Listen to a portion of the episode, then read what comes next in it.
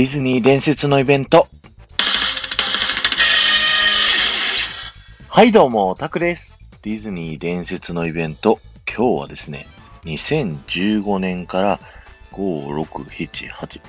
2018年まで4年間開催されていた東京ディズニーシーのハロウィンのヴィランズのショー、ヴィランズワールドをご紹介したいと思います。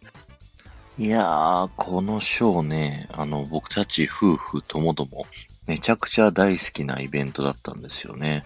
あと、あの、ピコリンさんが、あの、僕のことをね、アースラ T シャツのたくさんってよく言ってくれるんですけど、それの T シャツを買ったのがこのヴィランズワールドのイベントの時にね、買った T シャツなんですよね。で、このショー自体はね、マレフィセントをはじめとする6人のヴィランズ、えー白雪姫の魔女、ウィックドクイーン、フック船長、ハデス、ジャファー、そしてアースラかな？のヴィランズたちがですね、ディズニーのミッキーたちの仲間たちを招待して、えーヴィランズのね、パーティーをするというね、えーショーになってるんですけど、もう曲が全体的にかっこいいし、衣装もダンサーさんもね、なんかすごいこうかっこよかったんですよね、ヴィランズって。で、ミッキーたちも、あの、それぞれのね、キャラクターにイメージした衣装になっててですね、めちゃくちゃ良かったショーですね。で、4年間やったんで、年々ね、あの、ちょっとずつ手こ入れされてって、えー2年目はね、15周年バージョンになったり、3年目はアクアボードっていう、あの、水をね、噴射し続けて空飛べるみたいなね、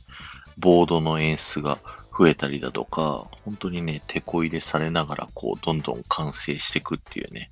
すごく良かったイベントになりますよね。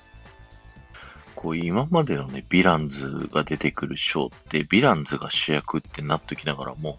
結局ね、最終的にミッキーたちにやっつけられて終わるっていうパターンが多かったんですけど、このショーに関してはね、頭からお尻までもうヴィランズが出続けて、で、ミッキーたちもね、なんか一緒になって楽しんじゃって終わるっていう感じなので、またちょっとね、珍しい世界観でしたよね。なんかファンの間ではね、ミッキーたちは実は裏設定で洗脳されてるんじゃないかみたいなね、そんな感じのショーでしたね。だからランドでやってたスプーキーブーもね、なんかお化けたちにミッキーが乗っ取られてる感あったじゃないですか。2018年かな？スプーキーブーが始まったのは。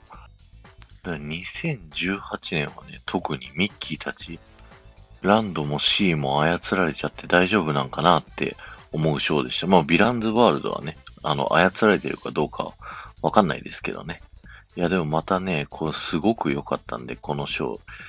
えーこんなテイストのショーをね、またやってくれると嬉しいなと思います。今日は終わりです。ありがとうございました。この放送が面白いと思った方は、ぜひ、ハッシュタグディズニー伝説のイベントをタップしていただいて、他の放送を聞いてみてくださいね。そして、前回の配信から今回の配信まででコメントいただけた方のお名前をお呼びしたいと思います。えー、ゆうまさん、まどかさん、ありがとうございました。えーっとね、昨日ピコリンさんとコラボライブして、ちょっとアースラ T シャツのこと話したり、あと先週ね、あの、モリラさんとコラボライブしてハロウィンイベントのことを喋らせていただいたので、今回のね、このヴィランズワールド、